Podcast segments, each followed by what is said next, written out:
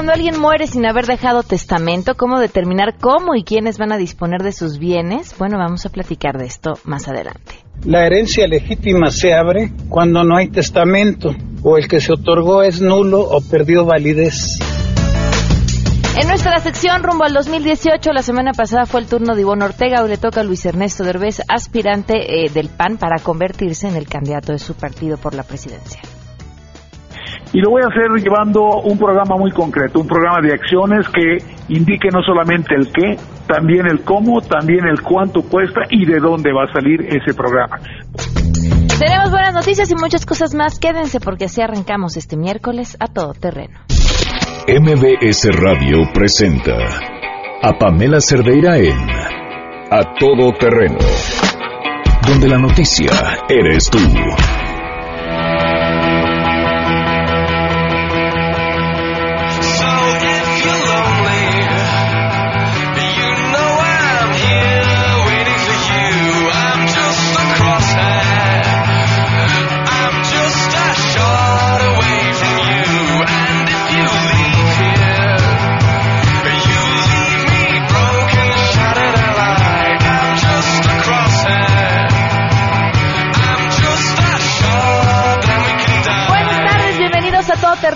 Muchas gracias por acompañarnos en este miércoles 5 de julio del 2017. Soy Pamela Cerdeira. Los invito a que nos acompañen hasta la una de la tarde. Tenemos un montón de cosas de qué platicar, pero lo más importante es lo que ustedes tengan que decir. El teléfono en cabina 5166-1025, el número de WhatsApp 5533329585, el correo electrónico a todoterreno arroba mbs.com y en Twitter y en Facebook me encuentran como Pam Cerdeira. ¿Vieron el, el video que tanto tanta conmoción causó de Juan Dabdub, presidente con familia, tapándole la boca a, a una chava que interrumpía una entrevista que le estaban haciendo a él y a otra persona que se encontraba a su lado. Su reacción inmediata cuando la chava llega pues preguntarle, reclamarle, es taparle la boca. Y, y, bueno, por supuesto, las reacciones que esto ha provocado. Lo que me parece todavía, bueno, lo que me llama todavía más la atención es la discusión que se genera en las personas que ven el video sobre si tiene o no derecho a hacerlo. Yo creo que no, ¿no? O sea, ¿qué pasaría si esa fuera... ¿Cuántas personas no hemos visto que otras han interrumpido durante un discurso, durante una entrevista, sobre todo como forma de protesta? ¿Cuál sería nuestra reacción si cualquiera de estas personas, principalmente políticos, a los que les pasa, reaccionaran así? Ahí sí ya no nos iba a gustar. Pero bueno, cambiando, cambiando y no de tema, porque son dos temas los que tenemos eh, que hablar con él. Le agradezco a Jaime Morales que nos acompañe vía telefónica. Jaime, ¿cómo estás? Muy buenas tardes. Muy bien, tan buenas tardes a ti y a tu público. Bueno, uno, ¿cómo, cómo veías esto que sucedió el día de ayer, Jaime? Pues mira, este, solo muestra la, la intolerancia que tienen algunos sectores que están en contra de las libertades, especialmente Juan Dabdub, que es el presidente de Confamilia, es un hombre intolerante, es un hombre que se, excita rápidamente cuando se le lleva la, la contraria. Cualquier figura pública, más si estás en la calle y este, te interrumpen, deberías de atender y si no, hacer caso omiso, pero no puedes una agresión tan fuerte como es tocar a una persona, ya no digas ponerle la mano en la boca, o sea, es totalmente reprobable. Ok. Jaime, y otro de los temas eh, importantes que nos tiene aquí es, bueno, hay un asunto en, en, la ANDA, un conflicto que lleva ya mucho tiempo, del cual ahorita podrás, este, y te agradecería que nos explicaras un poco, pero a esto eh, se le suma una um, acción que ha ido en contra de tu familia. Sí, mira, yo realmente de la ANDA no podría hablar mucho claro. porque no pertenezco al sindicato, pero les puedo dar el contexto. Mi esposo Felipe Nacera es el secretario del Trabajo y Conflictos de la ANDA y han descubierto una serie de desfalcos y eso ha provocado que se, se, se, se den dos bandos. Uh -huh. Uno de ellos está encabezado por la señora Zapata, Laura Zapata, una actriz muy conocida de la televisión mexicana, y ella ha venido este, tuiteando cosas en contra de Felipe y su grupo y bueno, eso me parece que en el contexto del gremio y de la política, finalmente, aunque no sea muy ético, es válido. Uh -huh. Y esto ha, ha, ha llevado y ha subido el tono a que Felipe este, en alguna ocasión preguntaron que para qué quería el poder y ella contestó que el poder lo quiere, como si fuera poder ser secretario del trabajo, que el poder lo quiere para tener una curul y ser el primer hombre casado con otro hombre con una hija adoptada. Ahí por primera vez mete en la esfera del pleito este, sindical a, a nuestra hija y a mí. ¿no? Y bueno, la, pasamos por alto, dijimos, bueno, está esto mal, pero no pretendimos irnos más lejos.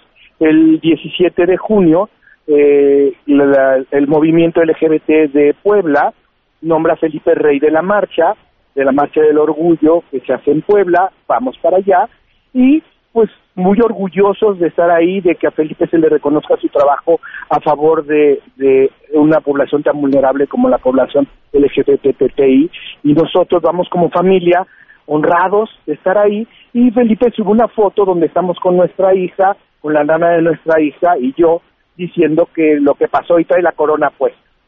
Y, y yo subo en Facebook que estamos en Puebla y que gracias por las atenciones con una foto de nuestra hija en un lugar precioso del hotel, ¿no? Y yo me burlo de la situación y digo, mira, nosotros que andamos persiguiendo la democracia y ahora en actos monárquicos, ¿qué dirían los detractores de la ANDA? Eso fue todo.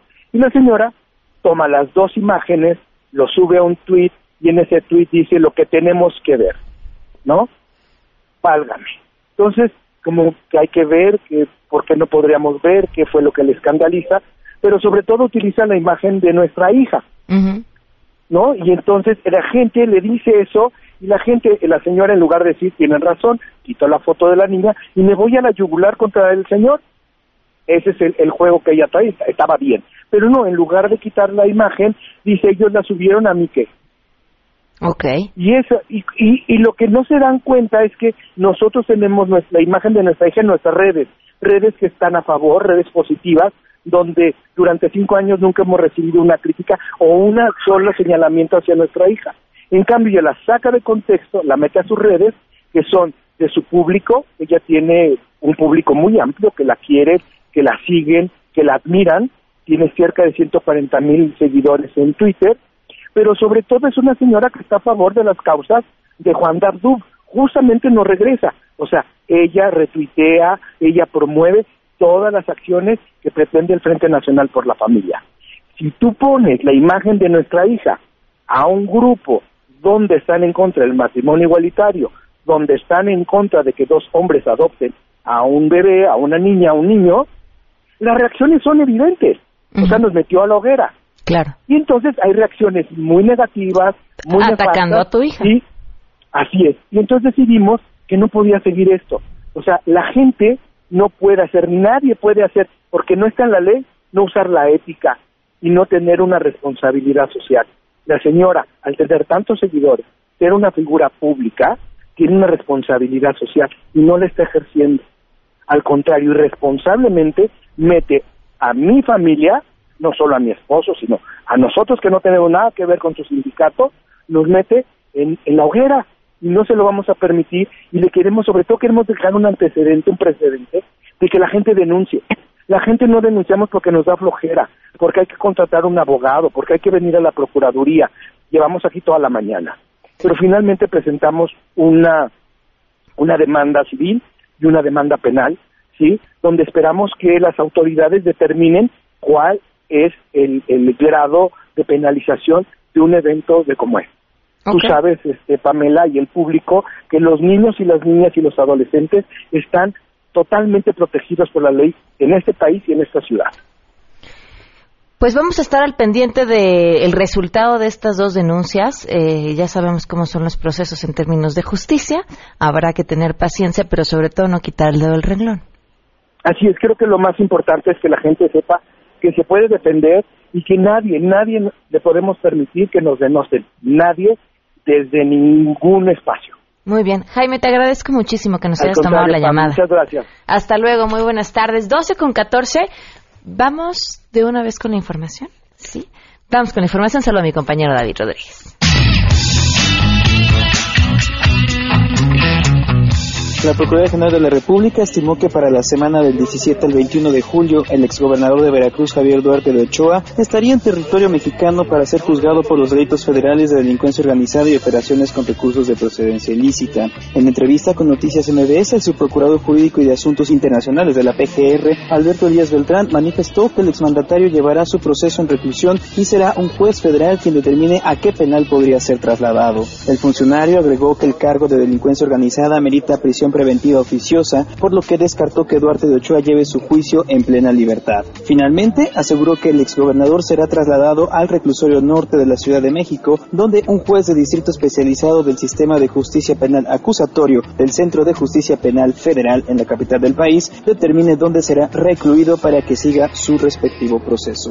Informó David Rodríguez. Al filo del mediodía, el presidente Enrique Peña Nieto recibirá en la residencia oficial de Los Pinos al secretario de Seguridad Nacional de Estados Unidos, John Kelly, para abordar temas de la agenda bilateral como el tema de crimen organizado, tráfico de armas y también el migratorio. El encuentro se realizará en la residencia oficial de Los Pinos de manera privada y se lleva a cabo este encuentro a unas horas de que el mandatario se reúna con su homólogo de Estados Unidos, Donald Trump, en el marco de la cumbre G20 que se va a realizar el viernes y el sábado en Hamburgo, Alemania. Como parte de su agenda, Kelly también se va a reunir con su contraparte aquí en México, Miguel Ángel Osorio Chong, además con el Procurador General de la República, Raúl Cervantes. Tras el encuentro, Peña Nieto se va a trasladar al hangar presidencial para abordar precisamente el avión José María Morelos rumbo a Francia, donde acudirá a una cena que ofrece en el Palacio del Liceo el presidente de aquel país, Emmanuel Macron. Y bueno, al concluir, Peña Nieto viaja también la misma noche del jueves rumbo a Hamburgo, Alemania, para participar en la cumbre del G20, en donde sostendrá precisamente la reunión bilateral con Donald Trump. Para Noticias MBS, Hatsiri Magallanes.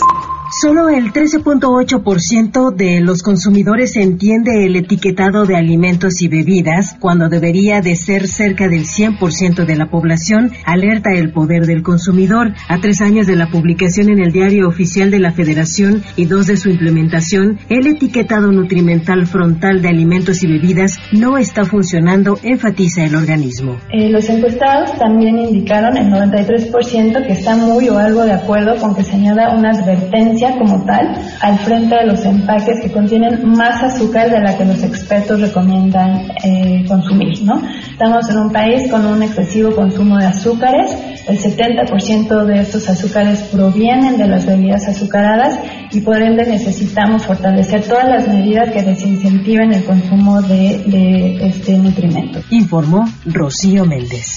El gobierno de la Ciudad de México prevé lluvias fuertes acompañadas de granizo y tormentas eléctricas entre las 15 y las 19 horas en el oriente, sur y poniente de la ciudad.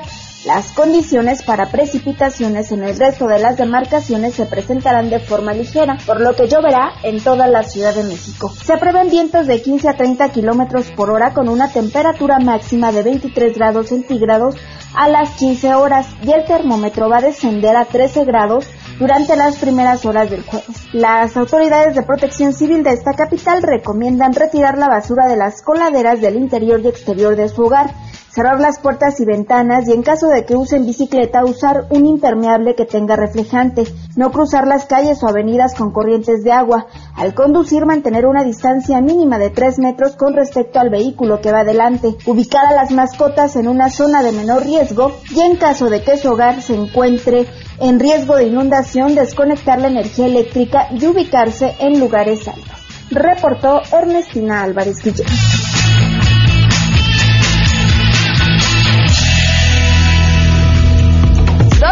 Con 18 minutos. Un saludo a Marcos que nos saluda a través de Twitter. Muchísimas gracias, Marcos. Un fuerte abrazo también a la gente que a través de WhatsApp en el 55 33 32 95 85 nos escribe. Muchísimas gracias por ponerse en contacto. Vamos a una pausa y volvemos. Más adelante, a todo terreno. Creo que este es uno de los temas que resulta más chocante hablar. Eh, pensar en la muerte, por, por supuesto, pero además, ¿qué pasa si quien se va no deja bien estipulado quién quiere que se quede con sus cosas? O sea, muere sin testamento. De eso platicaremos al regreso. Artículo 1281 del Código Civil. Herencia es la sucesión en todos los bienes del difunto y en todos sus derechos y obligaciones que no se extinguen por la muerte. Si te perdiste el programa A Todo Terreno con Pamela Cerdeira, lo puedes escuchar descargando nuestro podcast en www.noticiasmbs.com. Pamela Cerdeira regresa con más en A Todo Terreno, donde la noticia eres tú. Marca el 5166125.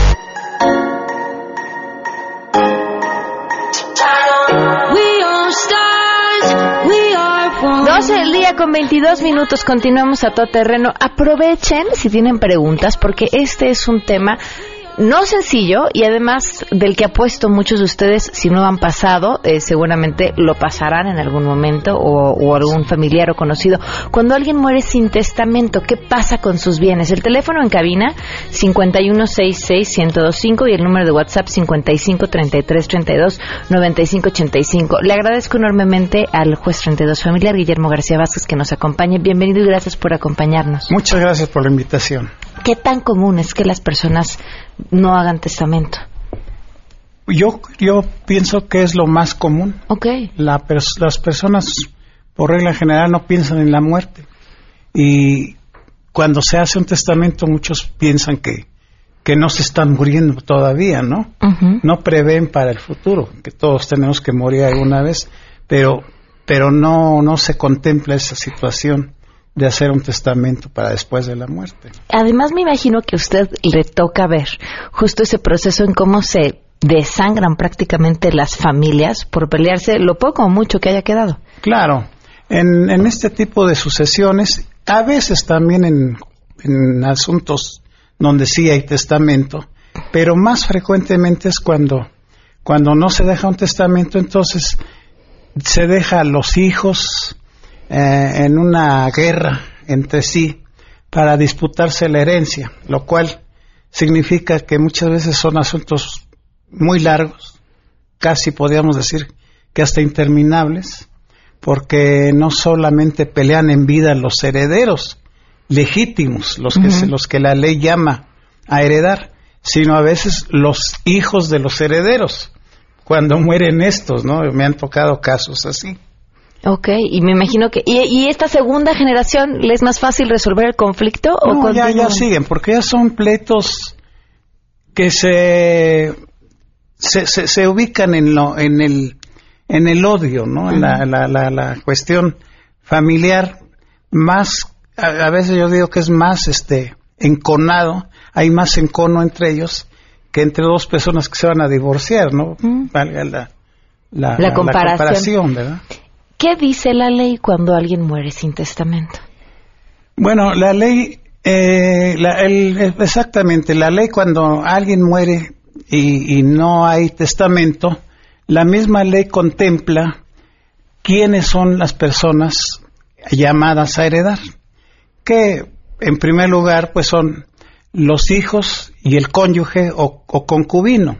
Okay. En este caso, pues es los más, son los más directos, ¿no? ¿Y cómo se divide entre los hijos y el, cónyuge o el, concubino? Eh, por, partes iguales. O sea, los hijos siempre van a heredar por partes iguales y el, concubino o el cónyuge o la cónyuge eh, hereda la misma porción que un hijo, como si fuera un hijo, siempre y cuando cuando muera eh, el testador, digo, perdón, el, el autor de la herencia, no tenga bienes suficientes, iguales o superiores a la porción de un hijo. No sé si queda claro. No, a ver, vuélvamelo a explicar. Vamos a suponer, alguien muere sin testamento.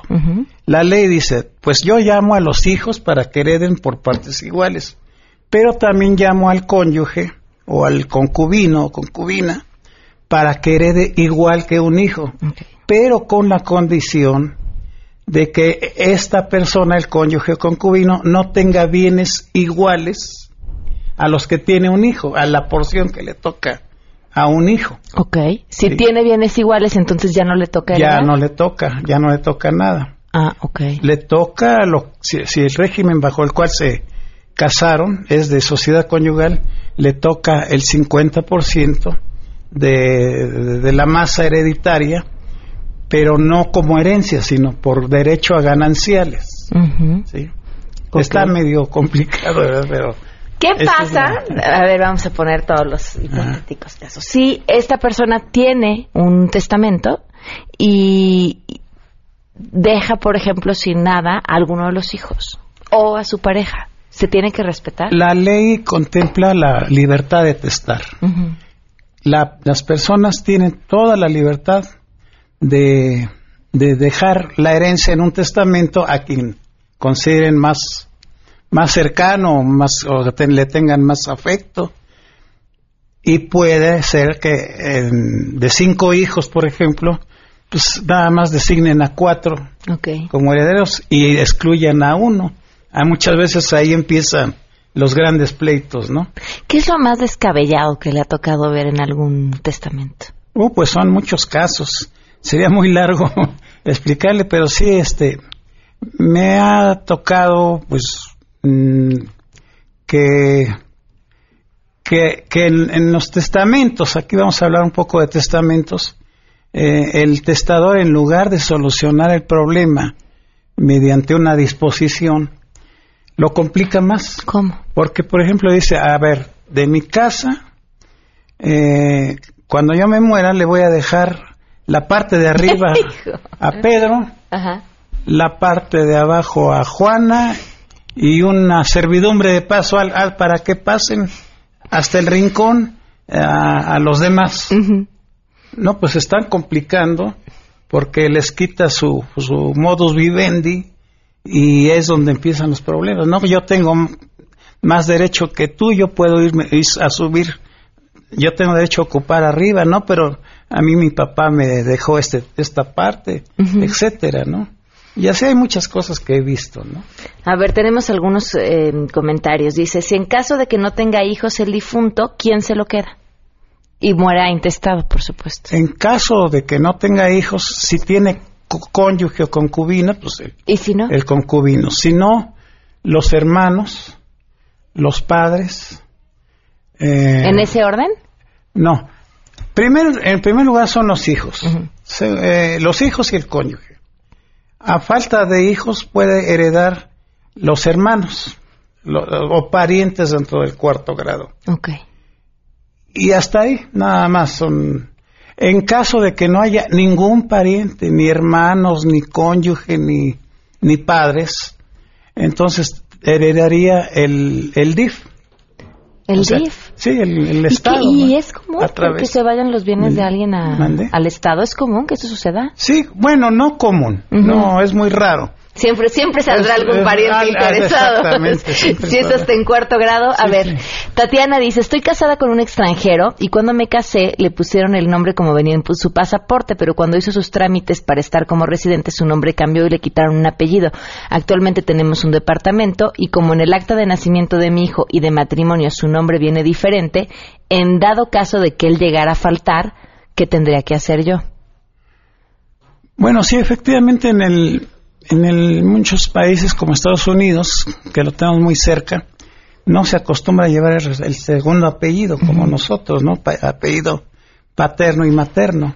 Entonces se casaron en Estados Unidos, solamente aparece el nombre de pila y un apellido, el apellido del papá, por lo regular. Entonces el juez de lo familiar que conozca de esa situación debe de interpretar okay. ¿Por qué no aparece el segundo apellido? Preguntan aquí, buen día, mi papá murió y dejó dos departamentos. Mi madre y mi hermana se los quieren quedar. El problema es que no hay escrituras de los bienes, pero ellas quieren vender. Han sido años de pleitos y yo ya me cansé y en un mes me salgo de uno de los departamentos. Que hagan lo que quieran por salud mental.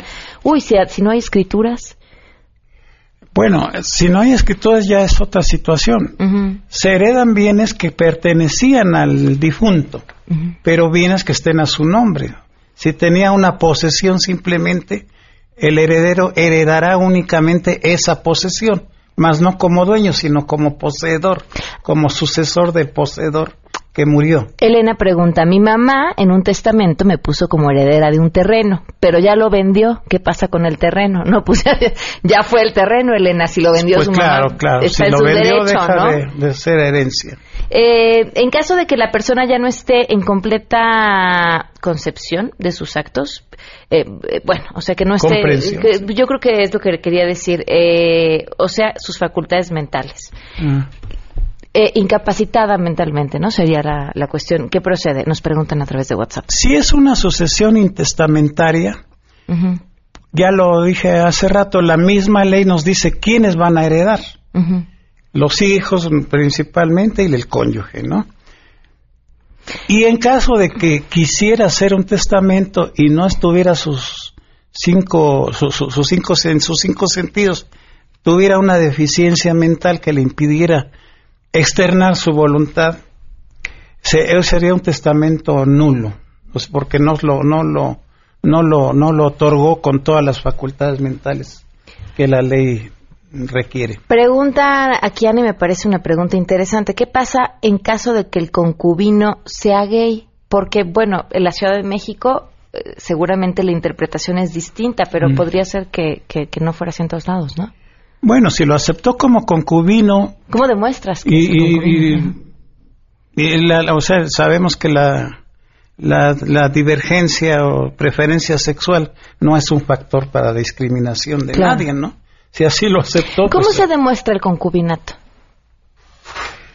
El concubinato se demuestra, bueno, con testigos, con documentos, principalmente con documentos donde aparezca que tuvimos el mismo domicilio, mi concubina y yo, o con el acta de nacimiento de nuestros hijos, donde aparezcamos los dos como padres y hayamos vivido un año, dos años eh, juntos y tuviéramos un hijo, se, se demostraría el, el concubinato. Preguntan, me, me, queda claro por las preguntas que todos somos maletísimas para tener nuestros papeles en orden. ¿Qué pasa si el intestado no tenía acta de nacimiento? Ah, si el difunto. Sí, claro. Eh, bueno, en este caso tendría que eh, este, hacerse una información testimonial para acreditar su lugar, fecha de nacimiento porque sí, efectivamente, ya es muy, ya son ya son casos muy raros que alguien no tenga acta de nacimiento. Eso era, pues hace mucho tiempo cuando se destruyeron los libros del registro civil por la revolución pero actualmente pues yo creo que es muy sería muy muy raro que alguien no tuviera acta de nacimiento no Ok preguntan, si dejaron testamento pero se lo entregaron a una persona que no heredó, esta persona tiene escondido el testamento y se niega a entregarlo y lo mantiene en su custodia. ¿Cómo podemos buscarlo, Alejandra Ortega? Mire, si se trata de un de un testamento público abierto, la misma palabra lo dice es público, o sea, no no porque el un documento que expidió un notario lo guarde una persona y no lo quiera mostrar no por eso no va a haber juicio testamentario. Se puede pedir una, una copia certificada del Archivo General de Notarías y, se puede expedir a costa de quien tenga ese interés y, no importa que el otro conserve un documento en su en, su, uh, en sus archivos, ¿no? Podría suplirlo con una copia certificada. Sin embargo, también la ley dice que se le podrá requerir judicialmente para que lo exhiba. Que a mí ya se me hace más complicado eso porque pues no lo exhibo, se me perdió. Claro. Y ya no sé, nunca se va a saber. La misma pregunta ella dice, mi abuelita nos dejó un departamento pero no encontramos el testamento, ya justamente lo respondió. Mi abuelo dejó una propiedad sin testamento ni escrituras y queremos venderla. Hay prediales y planos que demuestran que era de él. Eh, vuelvo a repetir, sería lo, este, lo que estarías acreditando sería la posesión. Pero como el difunto tuvo el cuidado de reunir los papeles y, ellos los tienen en su poder, como el predial y, todo lo, lo, que se tiene que pagar de impuestos, pues ya es una prueba para poder extender la escritura correspondiente en su oportunidad. Aprovechando su experiencia y, lo que le ha tocado ver y vivir a lo largo de estos años, ¿qué, ¿qué recomendación es la que haría a las personas? Porque no solamente se trata, obvio, de hacer un testamento, sino qué es lo que evita dejar, además de bienes, problemas.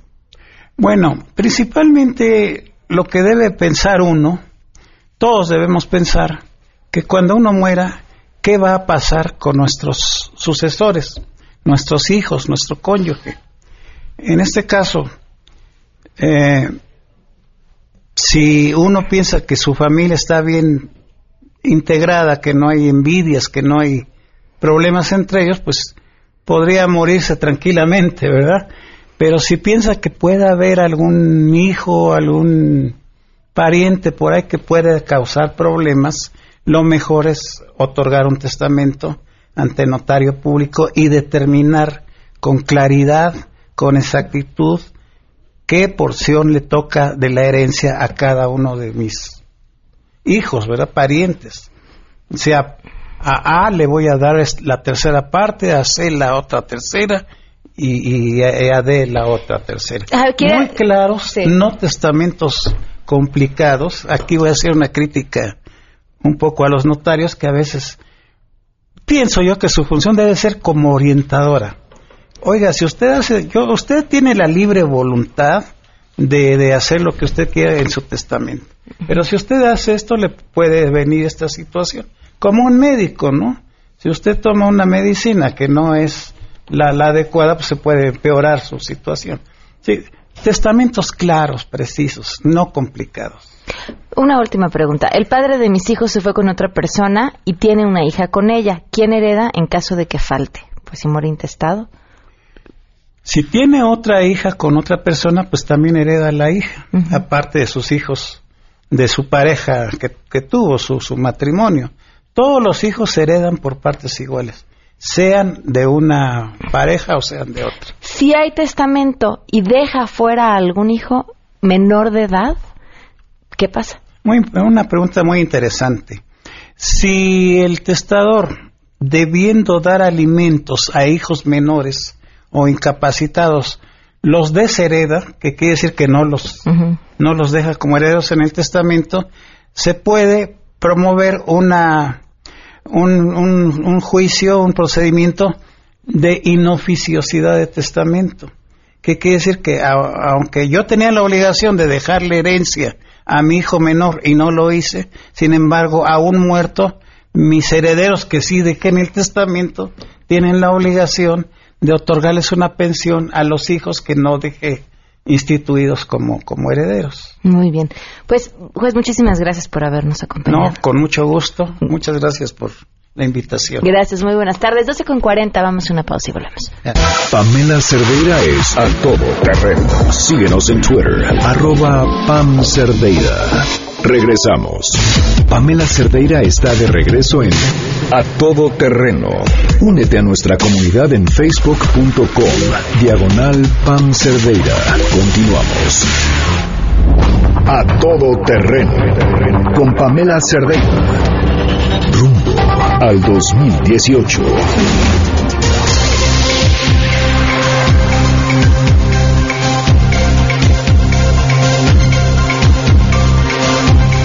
Dos del día con 45 minutos. Le agradezco enormemente a Luis Ernesto de Revés eh, que nos acompañe, panista, suspirante, aspirante a convertirse en el candidato del PAN rumbo a la presidencia del 2018, ¿es correcto? Aspirante, sí, suspirante no, aspirante. Ah, no, no suspiro, aspiro porque es muy importante la diferencia. En este momento estamos una serie de personas, en este caso cinco, que ya hemos dicho que nos interesa ser aspirantes, la búsqueda precisamente de cómo posicionarte para que te conozcan, para escuchar lo que dice también la membresía de nuestro diferente partido, pero más importante creo yo para todos con una propuesta. Y en verdad sí me hace diferente. Los demás no tienen propuesta. Yo no la he escuchado, no sé si tú la hayas escuchado, Pamela, pero yo no la he escuchado. Yo no he escuchado a nadie que llegue y que diga que se necesita un país que sea fuerte, fuerte económicamente, un país en el cual no estemos preocupados como lo estamos en este momento por la situación que enfrentamos con una renegociación del Tratado de Libre Comercio de América del Norte y el señor Trump.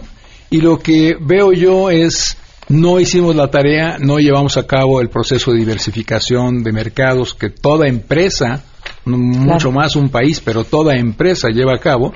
Y aquí hay un plan y el plan es muy sencillo. Tenemos que robustecer nuestra relación con Europa, platicar mucho más a fondo, hablar de las cadenas de producción y cómo las vamos ahora a tejer Europa, México, hacer un planteamiento claro de qué manera vas a tener una política industrial que responda a ello. Y empieza la diversificación de exportaciones, particularmente en el mercado automotriz, y luego pensar en nuevas cosas que son fundamentales para México. Por ejemplo, vamos metiéndonos en el campo de la tecnología. Hay que empezar a hablar de inteligencia artificial.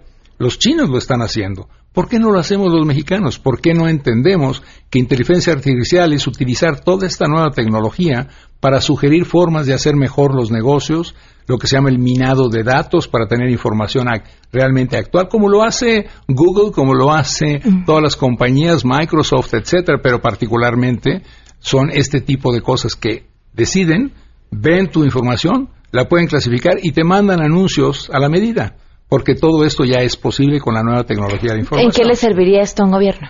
Pues a un gobierno no, pero a un país un montón, porque lo que el gobierno debería definir es, bueno, a un gobierno puede servir entre otras cosas para espiar, ¿ok?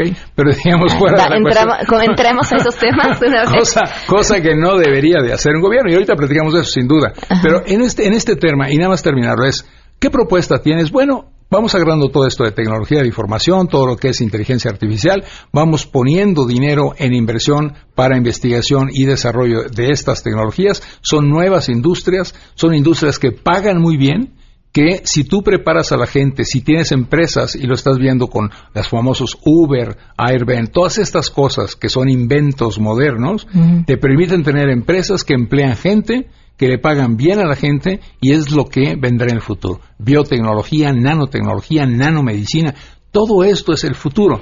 Hay que empezar a invertir en eso. Eso se llama política industrial y el gobierno de México debe, y esa es la propuesta que yo traigo, poner ahí una serie de recursos. Yo estoy hablando de 4% del Producto Interno Bruto, 800 mil millones de pesos, tengo la cifra, tengo el concepto, y la pregunta que le hago a la gente es, no solamente eso, ¿de dónde lo vas a sacar, hombre, de todos estos programas sociales que hoy vemos están siendo utilizados para propósito electoral? Y lo vemos en las elecciones del Estado de México.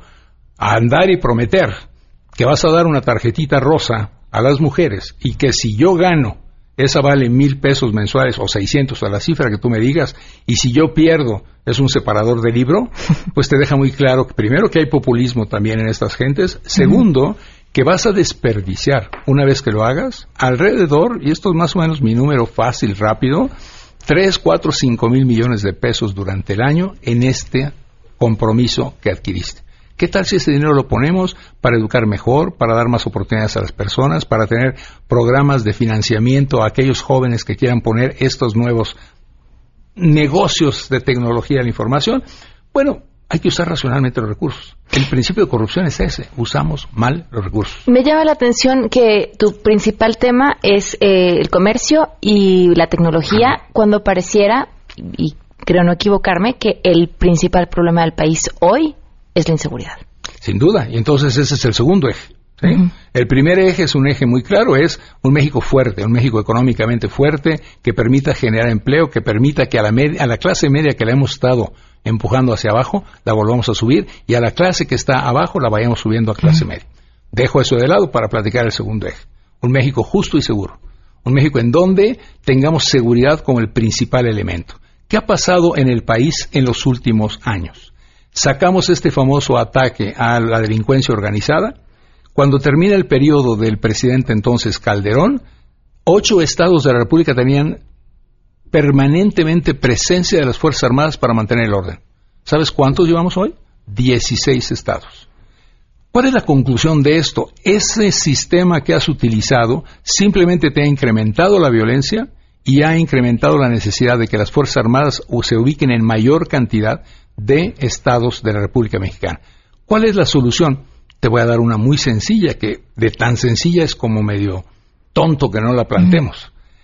Cuando empezó la crisis en Tijuana y se convirtió en la ciudad con el mayor índice de criminalidad, de inseguridad del mundo, no de México, del mundo, se tomó un plan muy claro. Se juntó la sociedad civil con lo que sería en este momento gobierno estatal, municipal y federal, y además se hizo un planteamiento a las empresas, universidades que también respaldaran a crear una dignificación de policía.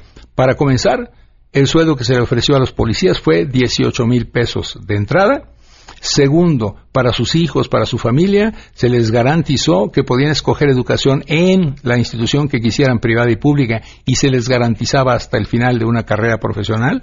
Tercero, se les dijo a la policía que íbamos a tener eventos continuos en los cuales el orgullo de ser policía y cumplir con tu función iba a ser reconocido para que tu familia también se sienta orgullosa y diga el niño cuando le pregunten en la escuela en qué trabaja tu papá y diga es policía y todo el mundo aplauda en lugar de que en este momento chiflamos.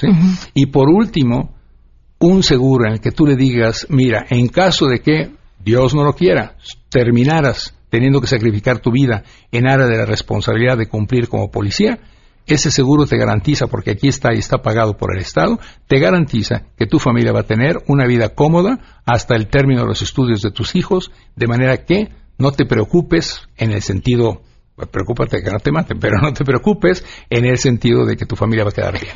Platicábamos la semana pasada con Iván Ortega y ella planteaba, quería que su partido hiciera como sucede en Estados Unidos con las primarias, o sea, que seleccionaran de esa forma a quien fuera el candidato para que tuviera más respaldo. ¿Tú crees que al PAN le haría falta algo así?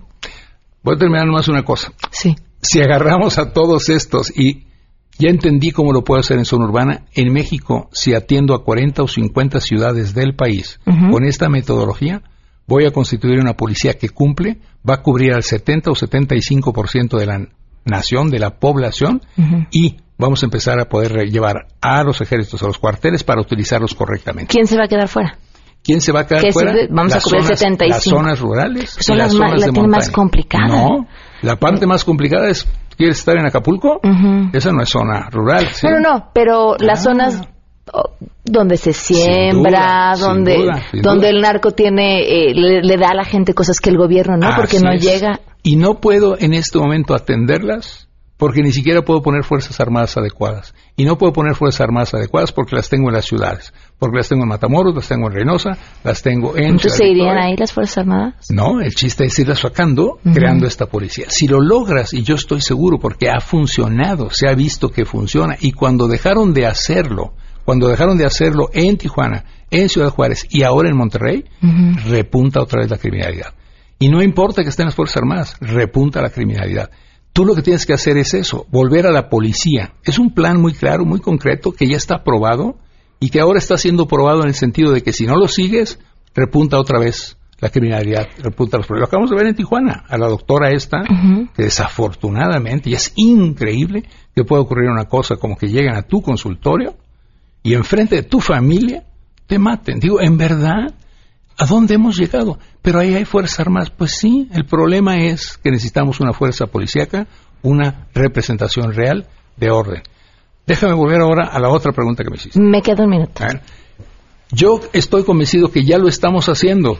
En el Partido Acción Nacional estamos participando varios aspirantes porque creemos en la democracia, porque es el partido que verdaderamente reconoce que es el debate lo que va a informar mejor, a formar mejor y es el partido el único que tiene entre su sistema el que tú puedas debatir, discutir, confrontar y enfrentar para llegar finalmente a una conclusión de unión. Ya lo tenemos, no necesitamos inventar cosas y traer cositas de Estados Unidos, porque nos va a acabar un Trump, y siguen trayendo gente de Estados Unidos y pensando en modelos americanos. Usemos los modelos mexicanos que ya tenemos. Muy bien, pues muchísimas gracias por habernos acompañado y queda la invitación abierta a, esta mesa que haremos con personas de distintos colores para platicar sobre el México que queremos. Por favor, invítame con todo gusto. Muchas gracias. Pamela, por permitirme estar aquí con tu auditor. Muchísimas gracias. Vamos, eh, no nos vamos, se quedan en mesa para todos. MBS Radio presentó a Pamela Cerdeira en a Todo Terreno. Te esperamos en la siguiente emisión. A Todo Terreno, donde la noticia eres tú. MBS Radio, en entretenimiento. Estamos contigo.